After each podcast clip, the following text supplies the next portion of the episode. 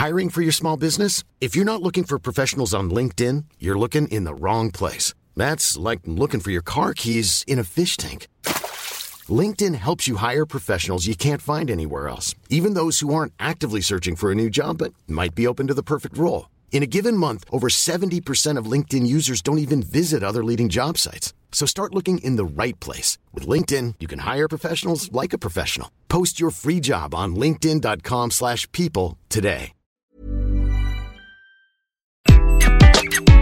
Bonjour, dans cet épisode, je vais vous expliquer comment booster votre ego au travail.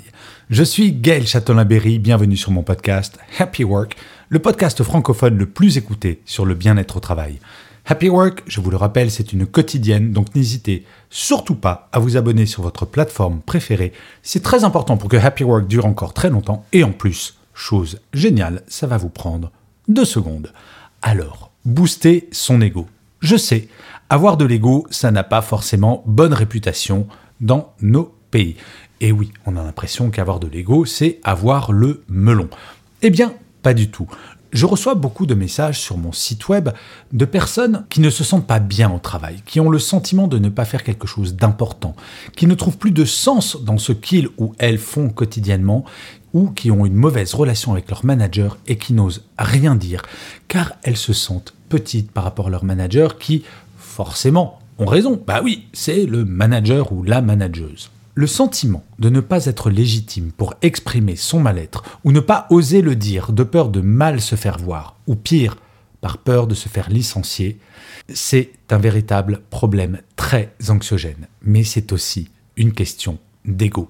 Chaque salarié doit avoir conscience de sa propre importance. Connaissez-vous un seul employeur sur cette planète qui verse un salaire juste comme ça, en échange d'aucun travail, juste pour faire plaisir, sans aucun échange de compétences eh bien, très honnêtement, moi non plus. Vous êtes toutes et tous fondamentaux dans votre travail, quel que soit votre niveau hiérarchique. Il ne faut jamais l'oublier. Et ceci, j'en ai pris conscience très très jeune. C'était très exactement juste après ma classe préparatoire avant de rentrer en école de commerce. À l'époque, nous devions faire un stage que l'on appelle ouvrier. Et j'ai donc été bagagiste en 3-8 à la SNCF quand on sort de classe préparatoire et qu'on va rentrer en école de commerce, on a justement un petit peu un ego surdimensionné, on a le melon. On se dit qu'on va devenir très important, manager, PDG, directeur général, directeur marketing, peu importe. Bref, on a le melon. Et grâce à ce stage ouvrier, j'ai rencontré des gens extraordinaires. Des gens qui étaient bagagistes en 3-8 à la SNCF à la gare de Grenoble. Et j'ai constaté à quel point un certain nombre aimaient leur travail, étaient fiers de leur travail et me disaient à quel point pour rien au monde ils n'en changeraient. Et je me rappelle d'une discussion avec l'un de mes chefs et je lui disais très sincèrement, avec toute la naïveté qu'on peut avoir quand on a 17 ans, mais qu'est-ce qui fait que tu aimes ton travail? Et là il me regarde, il me fait Gaël, grâce à moi, en tant que bagagiste, je fais en sorte que les gens passent de bonnes vacances, car s'ils ne reçoivent pas leur bagage en temps et en heure, ils ne passeront pas de bonnes vacances. Donc grâce à moi, ils passent de bonnes vacances, j'ai le sentiment d'être utile. C'est à ce moment-là que j'ai réalisé que si ce n'est le bonheur au travail, en tout cas le bien-être au travail, c'est de se sentir utile. Et c'est pour cela que quand il s'agit de travailler son ego, c'est de prendre conscience de votre propre importance.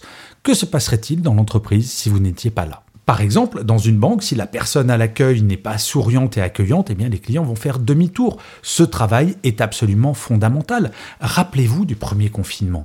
Très honnêtement, qui était plus important? L'agent de caisse qui vous servait tous les jours alors qu'on était en pleine pandémie et qu'on ne savait pas si on allait tous mourir ou pas? Ou le PDG de votre chaîne de distribution? Eh oui, ce sont les agents de caisse qui étaient importants. La pandémie nous a permis de prendre conscience que tous les métiers étaient absolument fondamentaux. Et je déteste cette expression des métiers invisibles. Il est important déjà que nous ayons conscience de notre propre importance, de nourrir notre ego pour ne pas avoir honte de ce que l'on fait, pour pouvoir aller voir notre manager en pleine conscience de notre importance. Il faut être conscient que votre manager a besoin de vous autant que vous avez besoin de lui, voire peut-être, très honnêtement, plus. Pourquoi? Vous avez entendu parler de la grande démission.